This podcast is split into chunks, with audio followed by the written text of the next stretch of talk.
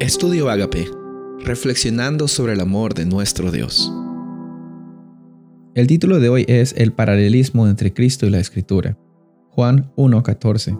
Y aquel verbo fue hecho carne y habitó entre nosotros, y vimos su gloria, gloria como del unigénito del Padre, lleno de gracia y de verdad. En Juan capítulo 1 nosotros encontramos que la mayor revelación de Dios que la humanidad ha tenido es la presencia del Dios mismo Cristo Jesús. Y por medio de esto nosotros vemos de que el nombre de Dios es glorificado. Cuando Dios se revela en el ser humano, su nombre es glorificado. Dios se ha revelado de muchas formas. Tenemos la palabra escrita, que es la palabra de Dios, que tiene la autoridad para transformar también nuestras vidas. Pero también hay manifestaciones de Dios cuando Él alcanza al ser humano por medio del Espíritu Santo. Cuando Él transforma al ser humano por medio de ese trabajo que el Espíritu Santo tiene, que se llama el trabajo de justificación y la santificación diaria. Tenemos que recordar que hay un paralelismo entre Cristo y la Escritura. En primer lugar, reconocer también de que en la naturaleza nosotros también vemos la gloria de Dios. Hay un versículo muy conocido que dice que los cielos cuentan la gloria de Dios y el firmamento anuncia la obra de sus manos.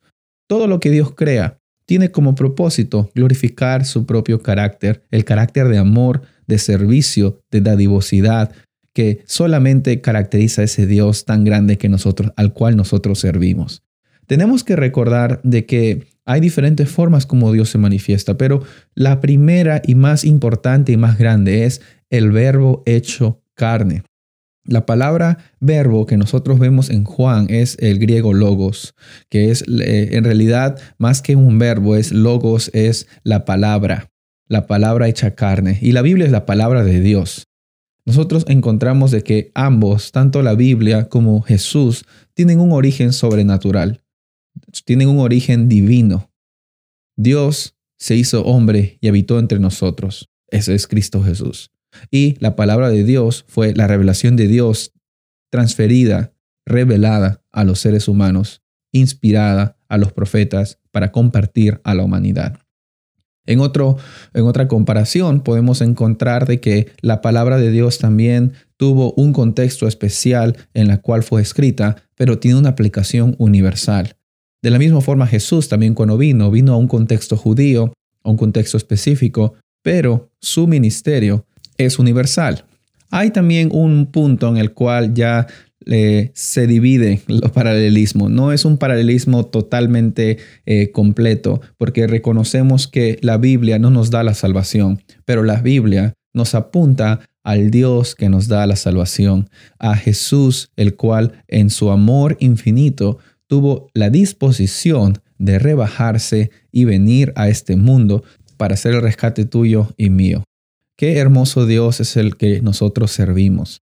Qué privilegio grande que nosotros tenemos, en primer lugar, al contar con la palabra de Dios, al contar con ese libro en el cual no solamente nos informamos, sino nos transformamos. Y también, como dice Juan, por medio del verbo hecho carne, es que nosotros también hemos visto la gloria de Dios. La pregunta para ti hoy es, ¿cómo es que tú ves la gloria de Dios en el día a día?